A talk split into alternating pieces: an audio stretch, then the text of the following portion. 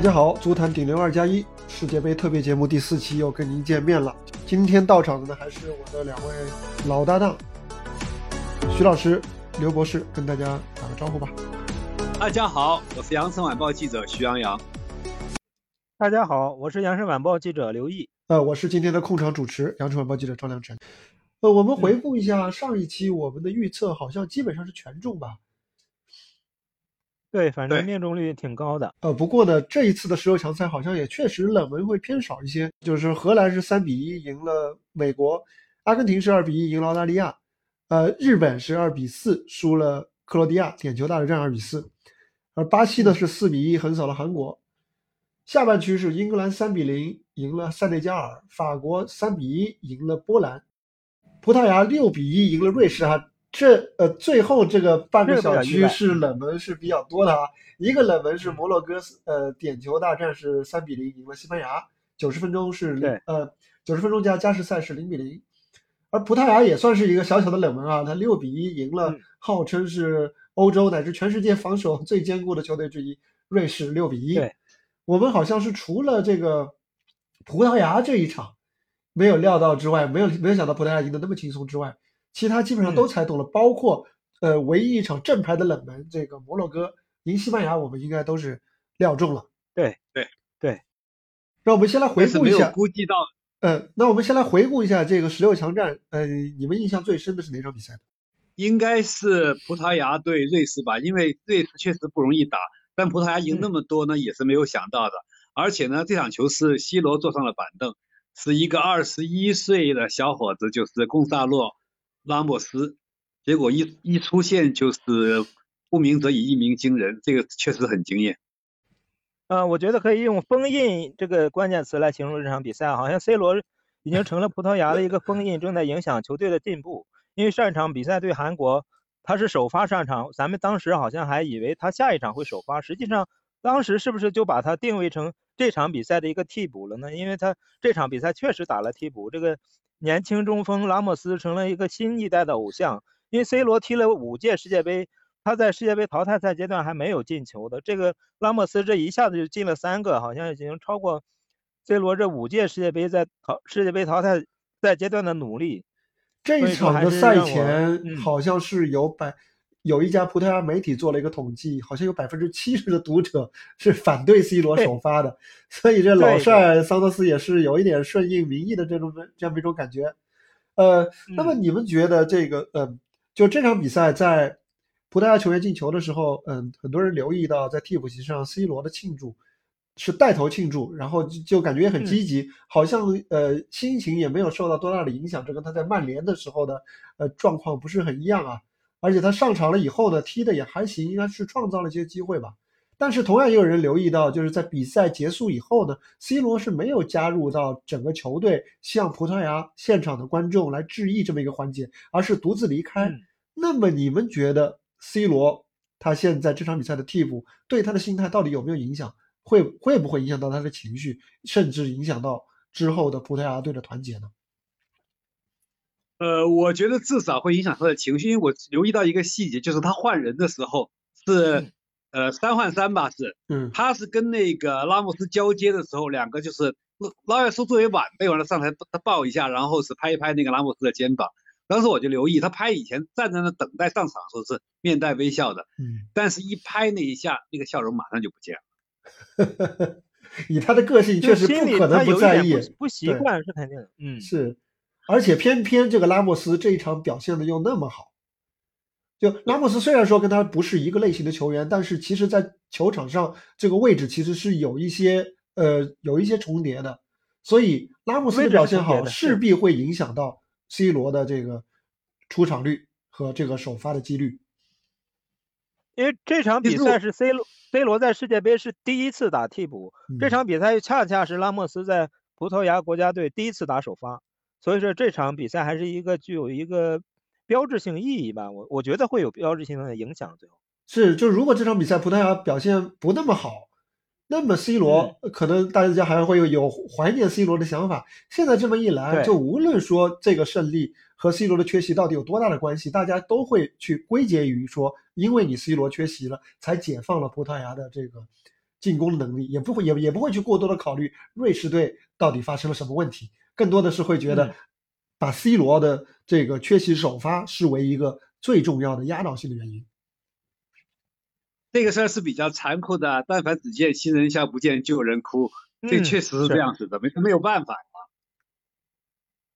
而且就是桑托斯这样做，其实冒了很大的风险。如果说那个贡萨洛拉莫斯如果不是表现的这么好的话，那他可能要承受很大的压力。对，嗯。所以我看这场比赛的时候有一个用兵还是要嗯。所以我看这场比赛时候有一个很强烈的感觉，就是说，呃，葡萄牙扫除了他们晋级路上的一个非常非常重要的对手啊，不是瑞士，而是 C 罗。嗯。哈哈 我记得我们之前做这个节目的时候，我们就一再强调过，就是说，呃，处理好 C 罗跟集体的关系，对葡萄牙能走多远起很大作用。其实徐老师早就不看好 C 罗了。对，徐老师一直在唱衰 C 罗。对，嗯，对啊，对。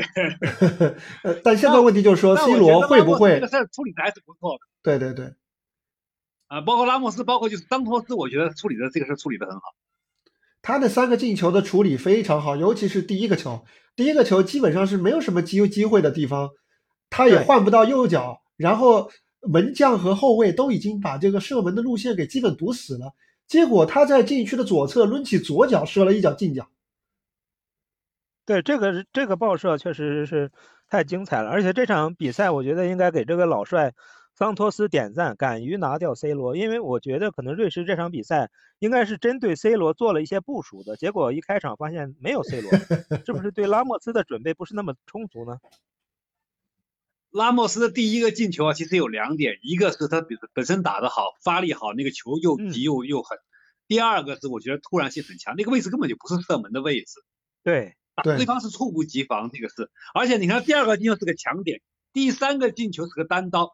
就是说，而且他整整场比赛，他我我看了一下他的统计数字，他是传球十次，触球二十六次。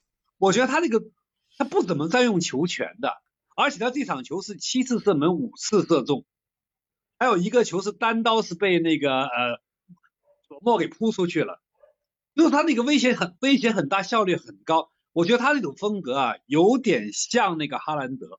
嗯，对，就不占用球权，就很经济，对，他不占球权的，效率很高，嗯，很高。其实这个拉莫斯本赛季在本菲卡，无论是欧冠还是葡超，都表现非常好的。只是说这个世界杯是影响力更大的一个舞台，等于这个新偶像就横空出世了。大家有也不一定很注意他在欧冠的表现，其实他对巴黎圣日耳曼的时候表现已经很出色了。嗯。他在欧冠跟葡超是一共是十四个进球，三次助攻啊，这个数字不差的。对，好，那么接着来看一下西班牙和摩洛哥这场比赛，你们觉得西班牙这场比赛为什么就是没有逃出我们的预测呢？因为咱们看的太太精准了嘛，因为我用用一个 改我用一个改编的成语来总结西班牙，就叫四输五经啊。因为是西班牙在世界杯赛场四次输掉点球大战。他总共只不过五次经历点球大战，所以这个四输五经，他这个失败率也是确实太高了。因为他是自己可以说加引加引号的打假球输给日本之后，他是来故意挑到这个摩洛哥的。对，而且恩里克说，恩里克说，那呃，他的球员都已经加练了一千次点球了，但是好像好像跟日本队对克罗地亚那个点球，日本队的发挥也没有什么太大的区别。这一千次都练到哪儿去了？我记得上一期亮曾说过，就是嗯，拜人品是有报应的，结果真的来了。对对对，因为这个点球就是职业球员练点球，其实一点都不稀罕。如果恩里克专门拿这个。来说事儿，我就觉得有点奇怪，因为到点球大战的时候，并不是完全考验你的脚下技术，还要考验你的心心态和当时体力的分配情况。而且西班牙特别尴尬的一点在于，他们不但这个点球大战是一个球都没有进啊，而且摩洛哥呃最后一个制胜的点球是阿什拉夫罚的嘛，他还踢了一个勺子，这个勺子我觉得对于西班牙人来 说真的是雪上加霜。对这个中路的勺子确实是，对你也不能说是羞辱吧，但是至少就是闲庭信步的这种感觉。把西班牙被淘汰之后，德国街头马上就汽车鸣笛在那庆祝了。这两支强队的这个梁子算是结下了，以后西班牙打德国就有更多的话题。西班牙主帅恩里克其实个性还是挺鲜明的，因为去年在欧洲杯的时候用人就有很有个性，当时他的成绩还是不错的，打进了四强。嗯，但是欧洲杯这个舞台始终还是比不上世界杯。对，到对到世界杯你先后输给亚洲的强队日本，输给非洲的球队摩洛哥，这是你在欧洲杯遇不到的对手。西班牙这一次其实如果算上淘汰赛的话，成绩比比德国还差，就是和和亚非球队交手的话，如果这么计算，对，呃，还不如不出现。这德国要说了，那。对，然后这个右上半区这两场比赛相对来说是悬念最小的，英格兰对塞内加尔和法国对波兰这两场比赛，我觉得也是有一定的共性啊，尤其是英格兰和法国都是青春无敌啊，而且攻击点都有非常多。法国对对波兰那一场，就是一开始波兰还是有一点点机会，那场也是有一个小的花絮，就是法国右后卫孔德带着两个大金链子上场，竟然逃过了就是裁判组给 给他这个，就是居然让他上场，直到。大概第四十二分钟，他这个金链子才被边裁发现，这个教练组成员连忙上来给他解掉了这个，摘掉了这个金链子。结果一摘掉，好像又去掉一个封印一样，吉鲁马上就接到姆巴佩的传球就进球了。是不是这个也是有一点宿命在里面嘛？反正也算一个花絮吧。不然吉鲁想，为什么我不能带，他能带，我不能带，就一直在想这个。啊，英格兰对塞内加尔呢？你们觉得英格兰的表现怎么样？很棒，非常棒。就说没，我觉得英格兰这一届世界杯，我觉得是发挥的非常稳定。虽然是开场二十分钟打的有一点焦灼，但是自那以后就逐渐逐渐就是英格兰是完全控制了局势了。特别是当亨德森进球以后，那么就是基基本上就一面倒，到后面是完全是在英格兰的掌控之中。所以这场球英格兰，我觉得是就是八个字，就是胜券在握。英格兰是不是到目前为止这个进攻点最分散的强队啊？对，差不多。他现在进了十二个球，也是到目前为止进球最多的球队。对，而且他进球的球员也很多。嗯，对，中前场好像各个人进球一样。凯恩连亨德森都进了球。对，贝林厄姆，你看他萨卡、拉斯福德三个，斯特林一个，亨德森一个，福登一个。还有那个凯恩也有一个，斯特林也有，赖斯还没进，反正赖斯是一个防守型，其他的好像都进过球了。对，斯特林也进过，可能他的节目里没有唯一没有进球的时候是威尔逊没有进过球。威尔逊出场时间比较少，他是。对他有一次助攻，他也不是寸功未立。嗯，对，参与。而且你看，你看他助攻，凯恩三次助攻，福登两次，然后是威尔逊一次，斯特林还有一次。凯恩也是延续了他现在在热刺的风格啊。就是一个助攻王，他已经变成了一个，嗯，呃，非常善于助攻的，反而他的助攻能力是强于他的进球能力的这么一个球员。他是我觉得是升升级版的，一二零一八年的吉鲁。嗯，我觉得上上届的吉鲁好像比他还是要要要差一些，但这届的吉鲁又有点妖。好，那我们再来看一下上半区吧。呃，上半区的这个首首先我们来说一下巴西吧。巴西和韩国的这场比赛，我觉得。呃，他有他有两个争议嘛，一个争议是，嗯嗯，基恩罗伊基恩呃认为巴西队在进球以后不应该跳舞，至少不应该跳那么多次舞，他觉得有点侮辱对手。然后另外一个就是说，巴西队这场比赛是换上了他们的第三门将，他们也成为了这个本届世界杯迄今唯一一支所有球员都上过场的球队。但是有很多人认为呢，包括一些韩国的网友也是觉得。你巴西队换第三门将是一种对我们的一种羞辱，这你们是怎么看？倒不这么认为，我觉得作为一支球队，如果让每一个人都能上一场上一场场的话，我觉得这这甚至是一种人文关怀。我觉得就就说没有白来一趟，我觉得这可以理解。但是至于你说羞辱你，那个东西羞不羞辱看你自己了。说实在话，而且看这场比赛，巴西队巴西队很明显是在享受足球。我看到有人说这支巴西队会让人想到一九七零年的那支巴西队，而不是一九九四年和二零零二年的那支巴西队。你看那个理查，你看那个理查利森那个进呃打配合进球之前那个海狮顶球顶了三下还是四下，就这种心态是非常放松的，他也不会说想着是要来羞辱你怎么样，他只是在享受这么一个过程，这么一个自己在踢球一个沉浸的一个过程。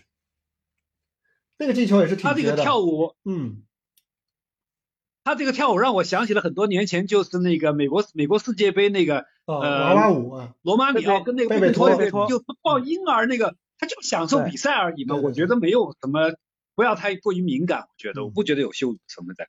呃，他这个跳舞也是像那个患病中的球王贝利送祝福，我觉得这个倒不用过分。哦，那还是一个很好的一个意涵。对对对，对对他。对他这个再说换第三门，嗯，对，再说换第三门将，这是我球队内部的事，我为什么要理对手？我有那个实力，我想换就换。我让我一个后卫去守门，你也管不着啊。这个韩国不要太敏感了。而且贝利现在是在，而且贝利现在是在临终关怀病房里面嘛，他也是情况不是太好。对，同时呢，他也会说，呃，同时呢，他也说自己会继续关注巴西队的比比赛。所以这对于巴西队来说，既是一个。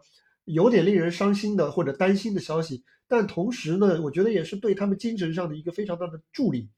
就是球王都病成这样了，还在关注你们比赛，那么球员在场在场上一定会百分之一百二十的付出，哪怕说他们不会以巴西人的个性，他们不会显得很凝重或者怎么样，反而他们会变得更加欢乐。但是这个欢乐当中有一些非常沉重的或者说非常有利的东西，这是这一届巴西我觉得非常特别的一点。之后的比赛我们还可以继续就这一点来。进行一个观察，巴西的快乐足球跟斯特林的快乐足球还是两个概念。他是巴西是 既快乐又能进球的，斯特林就是纯快乐。嗯，斯特林或者叫他自己觉得快乐。对 对。那个韩国进巴西的那个球倒还挺精彩的，虽然已经没有多大意义啊。对，嗯，确实还是差了一个，差差了不止一个档次。呃，韩国我记得在今年的热身赛上好像也是一比五输给巴西。在场面上也是比日本差了很多，确实就是韩国队现在整体实力比日本还是甚至比日本都差了半个档次，我觉得。没错，确实有有差距的还是。好，那我们再来说一下日本吧。日本是 很可惜啊，他是领先克罗地亚，但是最后是被克罗地亚呃拖到了他们最拿手的加时赛和点球大战，用经验来 战胜了日本啊。但是我觉得日本。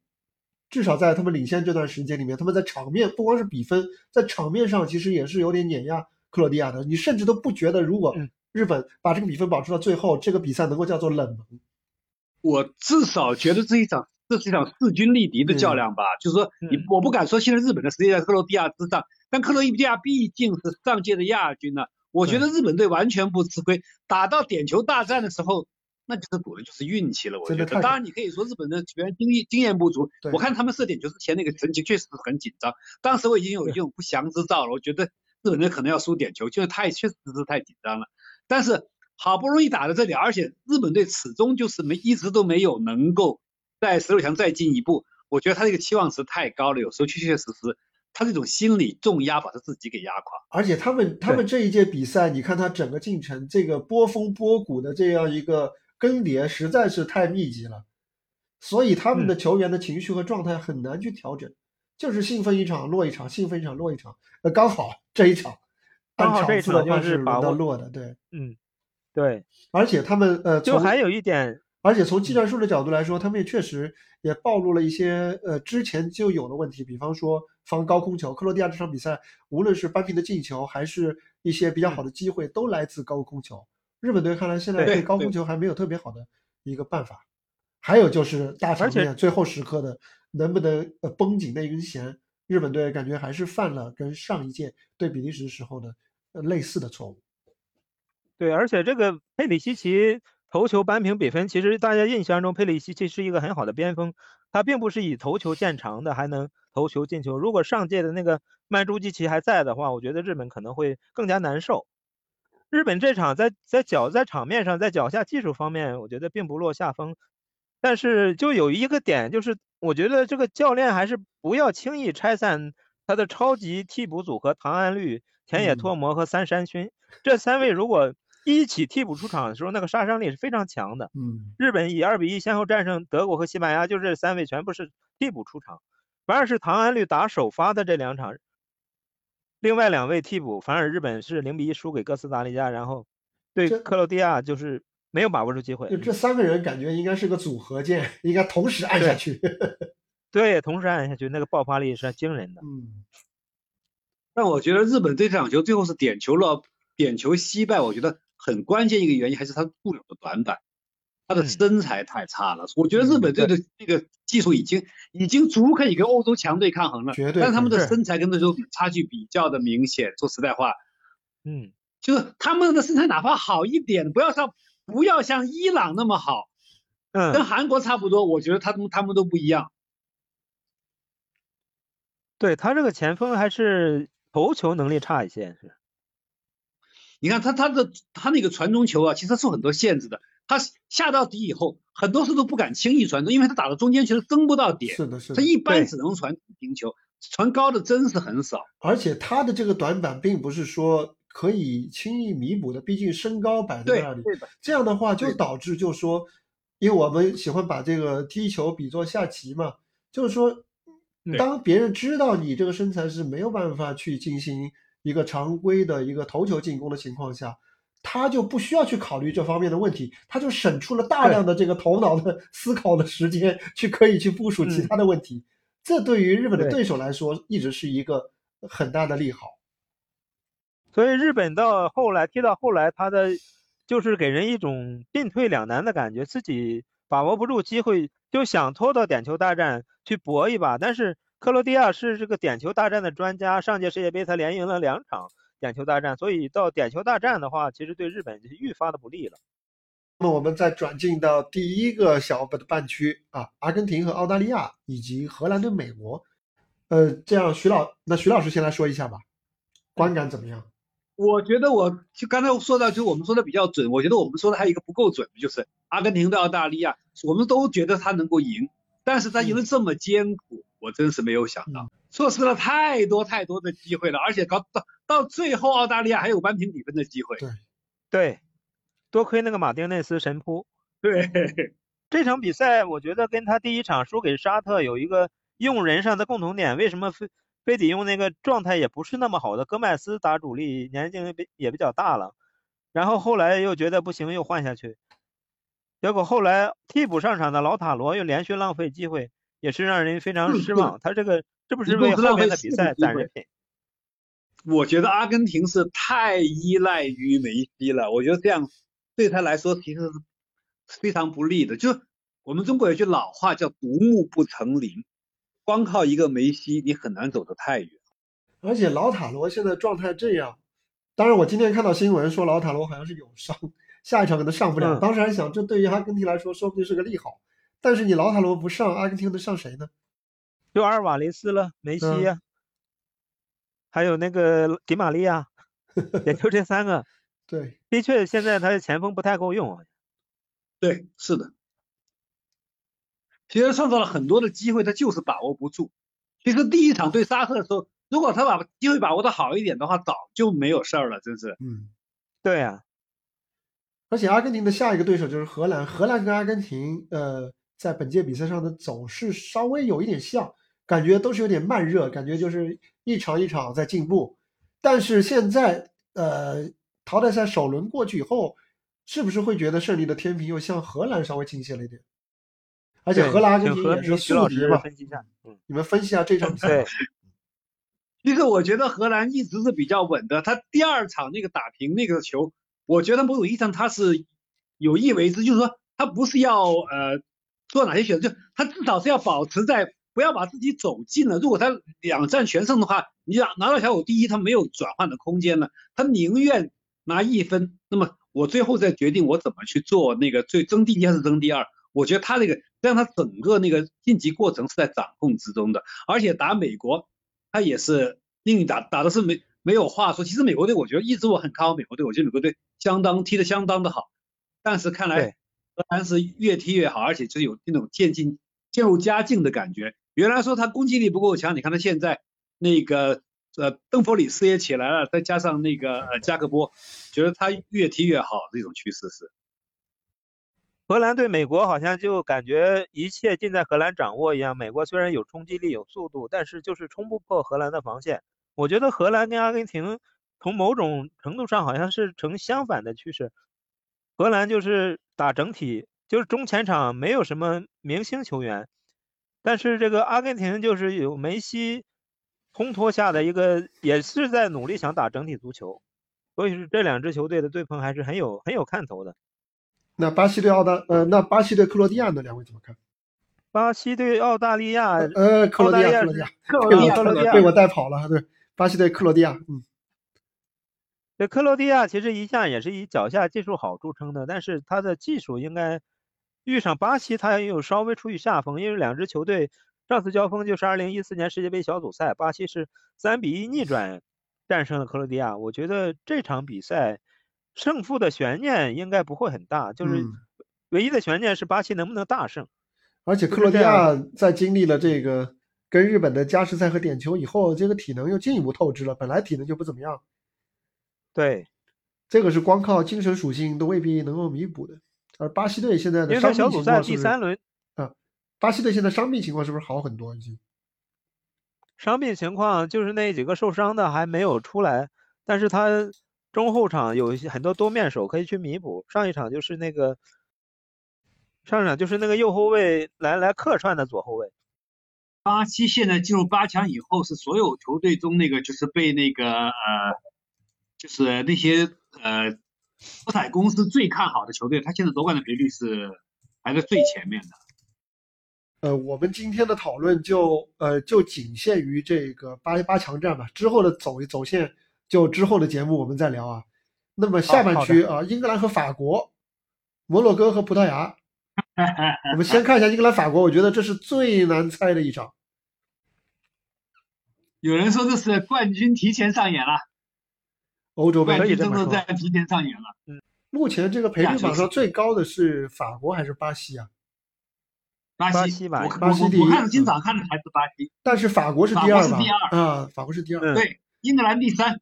第三有好几支球队好像是并列第三。啊。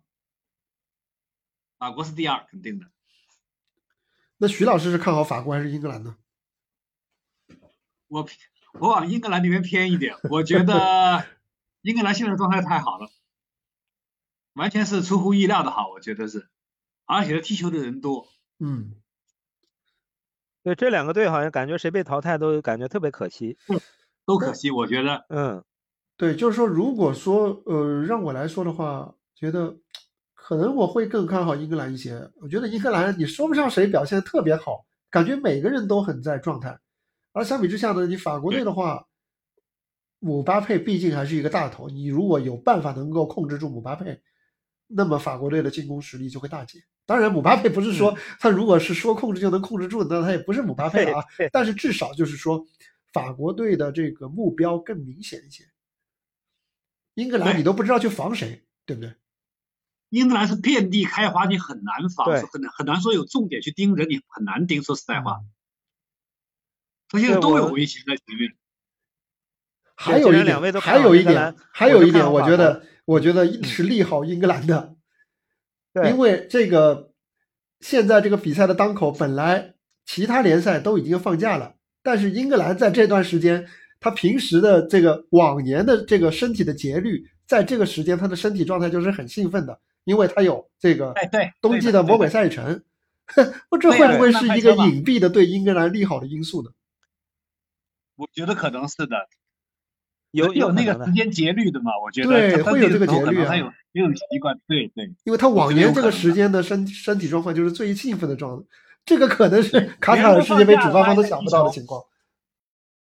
有可能，但是有可能，但是你们别忘了，以前的圣诞赛程好像也是。强队也容易被捞被爆冷门啊，不是，至少他那个时间有比赛，但他至少我就我就看好法国了，你看好法国，因为这个既然英格兰整体实力这么强，但没有一个特别特别突出的点，但法国恰好有这个特别突出的点，就是就是姆巴佩，法国的整体也很强，所以说关键时刻可能超级巨星说不定就是为比赛带来不同呢。确实，这个比赛还是很难猜啊，双方的这个优势都非常的明显。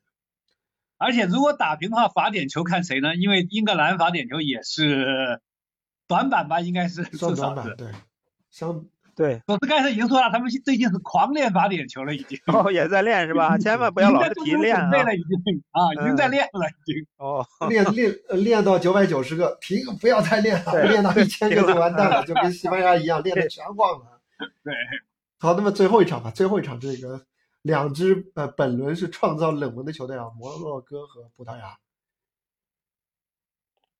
呃，这场比赛就是 C 罗的问题，我觉得还是会给葡萄牙带来一些不确定的因素。拉对对，拉莫斯能不能连续那么神也不确定，所以我这场我宁愿去爆冷搏一下冷门，我搏摩洛哥进进入四强。摩洛哥进四强的话，那他就就应该是打破了非洲球队在世界杯上的最好成绩了。头一次，之前最好的是八强。头一次，头一回，头一回，对，头一回。结果如果真是这样的头一回，但我觉得这可能性不大，我还是看好葡萄牙。我也看好葡萄牙。嗯，那这样的话，如果四强啊，我们就先不展望四强了，今天就先聊到这里，时间也不早了啊。对啊，接下去两天呢，大家也可以稍微休整一下，来迎接之后更加刺激的大战。好，我们今天的足坛顶流二加一就聊到这里，我们下期再接着见吧，拜拜。好，拜拜，谢谢大家，拜拜。